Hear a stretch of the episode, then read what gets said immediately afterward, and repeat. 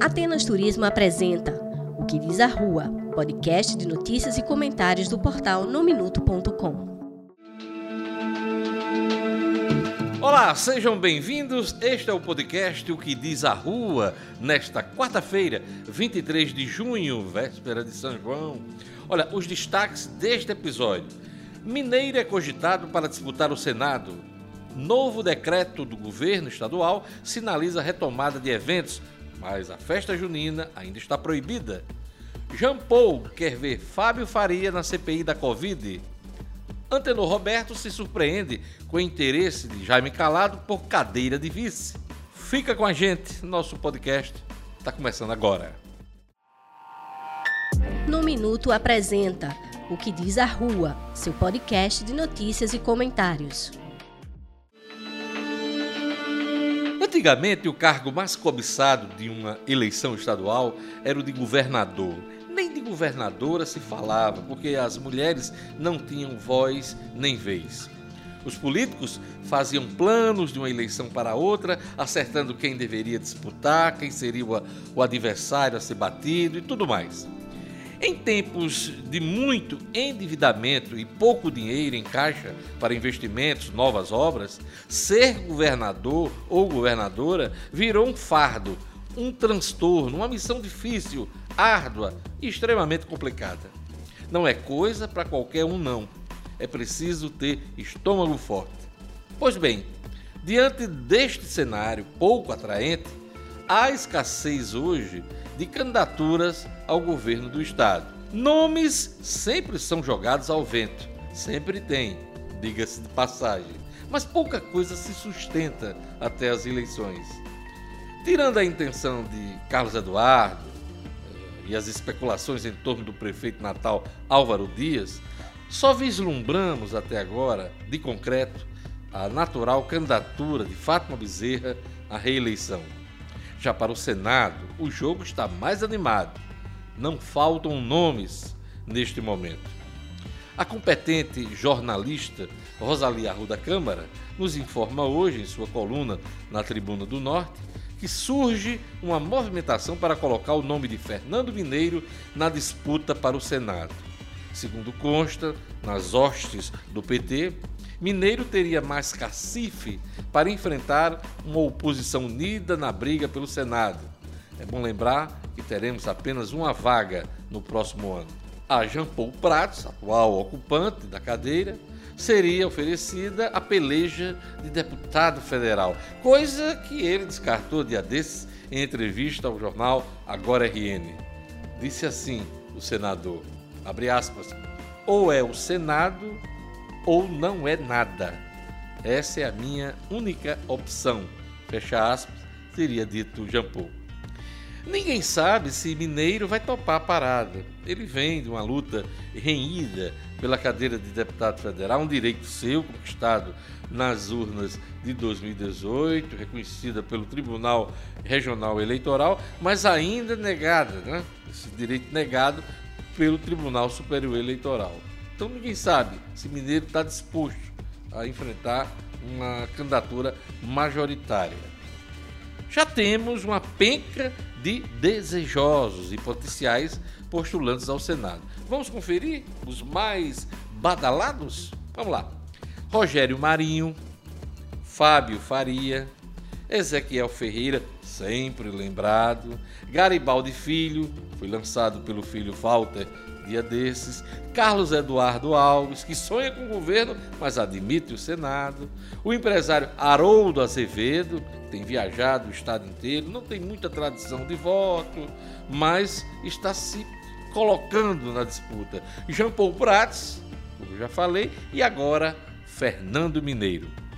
Outros nomes virão, claro, temos 33 legendas para nos divertir.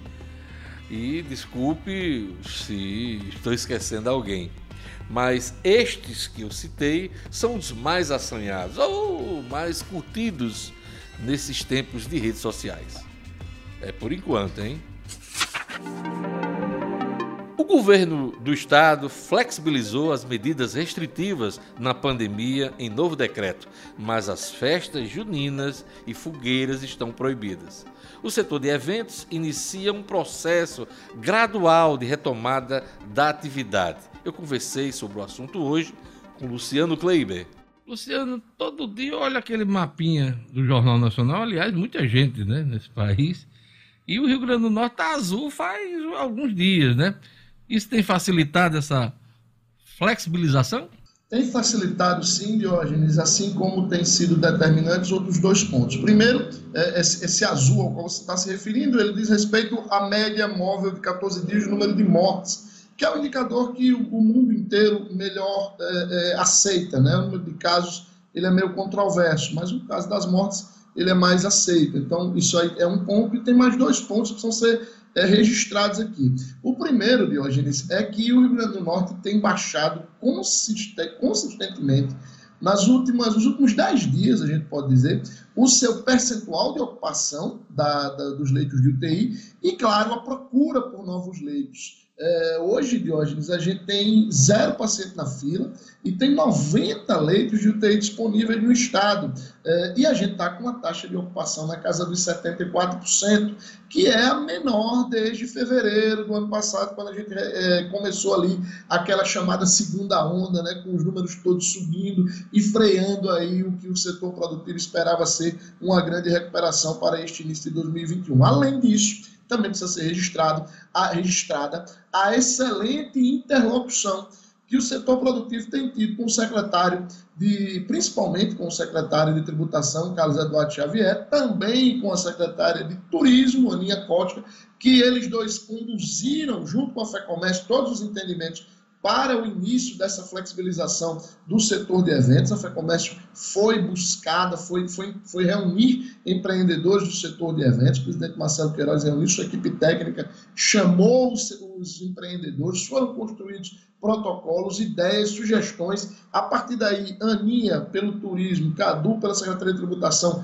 conduziram isso dentro do governo. E no início dessa semana o secretário-chefe do Gabinete Civil, o Raimundo Alves, se juntou aí a essa turma, também muito aberto ao diálogo, também possibilitando algumas flexibilizações. E o resultado foi a edição desse decreto hoje, decreto número 30.676, que grosso modo, Diógenes, ele faz o seguinte, primeiro, ele estende as regras que estavam valendo, né, que são consideradas boas de flexibilização, até 7 de julho. Essas regras se venceriam hoje, tá? Na, na realidade, acho que amanhã.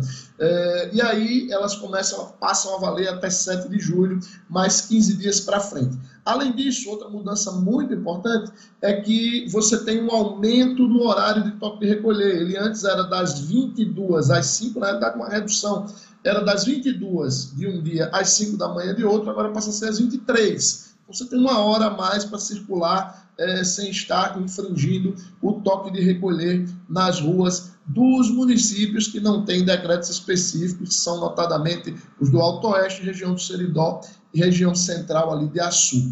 Aí também vem, principalmente, este ponto mais comemorado pelo setor de eventos, a flexibilização deste segmento, que inclui aí os, os eventos, casas de recepção, teatros é, é, e afins, né, teatros, circos, cinemas e afins, tudo isso entra nessa flexibilização. Grosso modo, o que vai acontecer, Góis? A partir do dia 25 de junho, depois de amanhã, sexta-feira, é, a gente tem o início dessa retomada. Primeiro, com 20% da capacidade dos locais de realização dos eventos, ou 150 pessoas, o que for menor. Então, só para exemplificar para o nosso ouvinte, uma casa, por exemplo, de eventos que tem capacidade para mil pessoas, ela poderia receber até 200, porém ela fica limitada a 150 pessoas. É, então, uma casa aí que tem 600 pessoas, ela receberia o, o 20% disso, né, que seriam, é, quem tem 600 pessoas para 600 pessoas, seriam é, 120 pessoas. Como a limitação de pessoas é de 150, 120 é menor, fica em 120. Então, fica limitado os eventos aí nessa primeira fase, a partir de 25 de junho, a 150 pessoas, ou 20% da capacidade local. Isso vai evoluindo ó, a cada 15 dias. A partir de 9 de julho, essa capacidade de ocupação passa a 40% do local, da capacidade do local ou 300 pessoas. A partir de 23 de julho, 60% da capacidade do local ou 450 pessoas. A partir de 6 de agosto, 80% ou 600 pessoas. Até que, a partir de 20 de agosto, passa a ser 100% da capacidade do local, sem limitação de pessoas. Isso vale, Diógenes, para praticamente todos os eventos, e aí a gente vai citar aqui o que diz o decreto: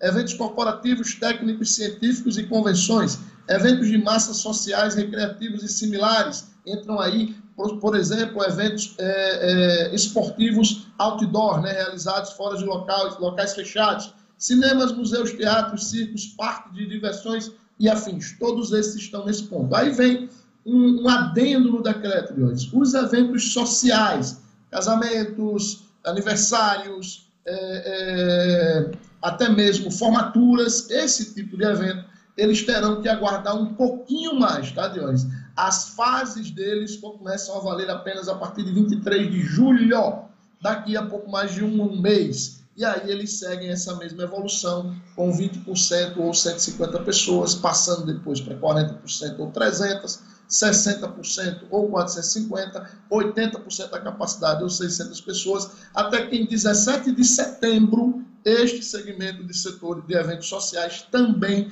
estará liberado para tudo, Jorge. É, para, para definir se vai haver ou não retrocesso, o decreto considera o chamado indicador composto, editado pela CESAP toda terça-feira, e que classifica os municípios e regiões por cores que vão do verde ao vermelho. Amanhã, 24 de junho, será dia de São João, mas no Rio Grande do Norte, quem vai dar o ar da graça é o Messias. no caso, é o presidente Jair Messias Bolsonaro. Pois é, ele vai desembarcar em Mossoró às nove e meia da manhã desta quinta-feira e segue direto para uma visita técnica à barragem de Oiticica, localizada em Jucurutu, na região do Seridó. Bolsonaro estará acompanhado de vários auxiliares e políticos, mas quem vai mais faturar politicamente é o ministro do Desenvolvimento Regional, Rogério Marinho. Afinal, as obras aqui do Rio Grande do Norte estão mais na seara dele. Na ocasião, em Jucurutu, o presidente Bolsonaro vai anunciar a liberação de 38 milhões de reais para garantir a continuidade da obra. A barragem de Oiticica que receberá as águas do eixo norte do projeto de transposição do Rio São Francisco, está com mais de 90% de execução e deve ser concluída até dezembro deste ano. Segundo o governo federal, a obra vai garantir a segurança hídrica para cerca de 330 mil pessoas nos municípios de São José do Seridó, Caicó, Jucurutu, além do Vale do Açu, e da região central do estado. À tarde, Bolsonaro vai assinar a ordem de serviço para a construção do ramal do Apudi. A cerimônia será realizada em Pau dos Ferros, município da região do Alto Oeste de Potiguar.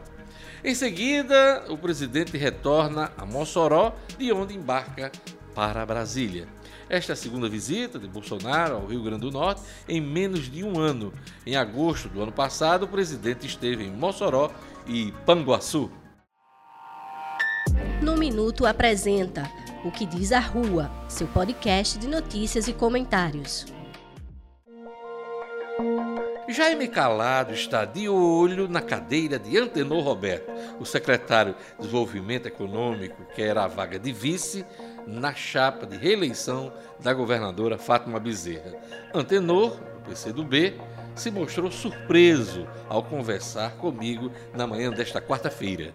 Isso cria ruído? Como é que está isso? Como é que está defendendo suas posições? ruído não cria não, porque Jaime é um amigo de longas datas, né? Eu era presidente do DCE, ele era presidente da Associação dos Servidores. É apenas, digamos, um fato inusitado. Candidatura a vice é uma coisa que não, não é da, digamos, do, do corriqueiro na política, né? Mas ele inovou com essa apresentação dessa pré-candidatura dele e a gente tem que lidar com. Ele é um partido aliado e eu não vejo nenhuma, nenhuma dificuldade no governo com relação a isso, não. O, o fato é que é, há uma experiência nova que nós desenvolvemos com Fátima, além de uma unidade política que os nossos partidos já tinham, nós temos uma grande sinergia política administrativa. E eu vou fazer 39 anos de serviço público agora, dos quais os primeiros 17 no Tribunal de Contas e os demais como procurador de Estado. E então eu e Fátima, ela tem procurado muitos é, conversar comigo, me dar muitas missões e o vice tem que ser uma figura muito discreta. É, ele tem que saber desenvolver essas ações com a descrição necessária e procurar ser eficiente e operacional. E assim a gente tem procurado se conduzir. Tanto é que a maior parte da minha agenda é junto com Fátima é o tipo da coisa que nem eu posso me insinuar, né? Já, meu governador, eu quero continuar sendo seu vice.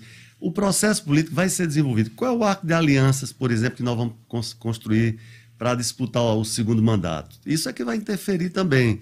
Hoje, o, que, o Rio Grande do Norte, por exemplo, ele tem uma corrida muito maior para o Senado, existem muito mais pré-candidatos ao Senado do que ao governo. Provavelmente em razão da dificuldade da própria oposição construir uma narrativa, uma formulação programática, ou mesmo candidaturas críveis para a disputa com a governadora Fátima Bezerra um nesta conjuntura. Né? Nomes mais competitivos. Então, a gravidade está se deslocando muito nesse momento em razão do Senado. Claro que isso vai mudar, porque forçosamente haverá chapa de oposição e com candidaturas ao governo. Então, nós temos que ter essa, essa tranquilidade. É, eu e ela já conversamos sobre essa questão de que no segundo, numa segunda eleição você necessariamente não repete a mesma coligação, aquela coligação éramos nós, o PCdoB, o PT e o antigo PHS, que é o que o próprio Jaime, a, a Zenaide foi eleita para o Senado assim. Então, a gente tem que encarar isso com toda a tranquilidade, até porque está em curso é, uma mudança partidária muito forte. Jaime Calado conversou com você antes de externar publicamente essa intenção de se colocar como eventual candidato a vice? Não, não, não, não. conversou nem antes, nem durante, nem depois. Até porque eu já tive com ele em reuniões e nos cumprimentamos de forma cordial, porque nós somos mesmo amigos, e eu, eu acho que foi um impulso ali numa. numa Me surpreendeu essa colocação agora? É, me surpreendeu porque não existe candidatura a vice na, na história política, isso não é usual. Mas tem gente que deseja, né? Fica é, ali, mas, digamos, você não formula Projeta, isso. um exemplo. Pata se relege. Até... Aí depois ela sai para o Senado, aí o camarada Bom, aí, o governo. É, é, aí é. você vê ali, ó, é, um prêmio digamos, lá frente, Sim, né? claro. É. E, claro, e a governadora, tanto Fátima como os governadores que estão numa situação idêntica, quando vão escolher o vice, levam em conta um cenário como esse. Exige um processo de confiança, de construção. Isso é lógico que é por isso que esse desafio é, que está posto para a Fátima, como para qualquer governador para a reeleição, isso tem um tempo de maturação. Então, o que você está trazendo à pauta é porque é, é, é, nesses tempos estranhos que nós vivemos na política, é mais uma precipitação que não, não contribui em nada, não ajuda em nada, até porque, como eu disse, está em curso uma reforma política, haverá um rearranjo em partidos políticos, então o cenário da nossa coligação mesmo ainda está em processo de construção, né? A última do nosso podcast de hoje. O senador Jean Paul Prats vai sugerir o depoimento do ministro Fábio Faria na CPI da Covid no Senado. Além dos contratos da comunicação durante a crise sanitária, Jean Paul aponta as últimas declarações do ministro sobre os mortos na pandemia. Seriam dos argumentos para justificar a presença dele na comissão. Olha, essa história está me parecendo briga política com vistas a 2022. Sabe por quê? Porque Fábio Faria quer ser candidato a governador, ou seja, ele está de olho na cadeira que Jean Paul ocupa hoje no Senado. O convite ou convocação uh, ao ministro Fábio Faria depende de avaliação dos senadores titulares da CPI. Jean Paul não compõe a comissão, mas pode sugerir nomes para oitivas. Ponto final no episódio desta quarta-feira do podcast O que diz a Rua. O que diz a Rua, hein? Roteiro e locução Diógenes Dantas. Edição de áudio Fladson Soares. Produção Fátima Helena Albuquerque e Maria Luísa. Realização Portal No Minuto. Obrigado pela sua companhia. Se gostou, compartilhe e até o próximo episódio. Atenas Turismo apresentou O que diz a Rua, podcast de notícias e comentários do portal nominuto.com.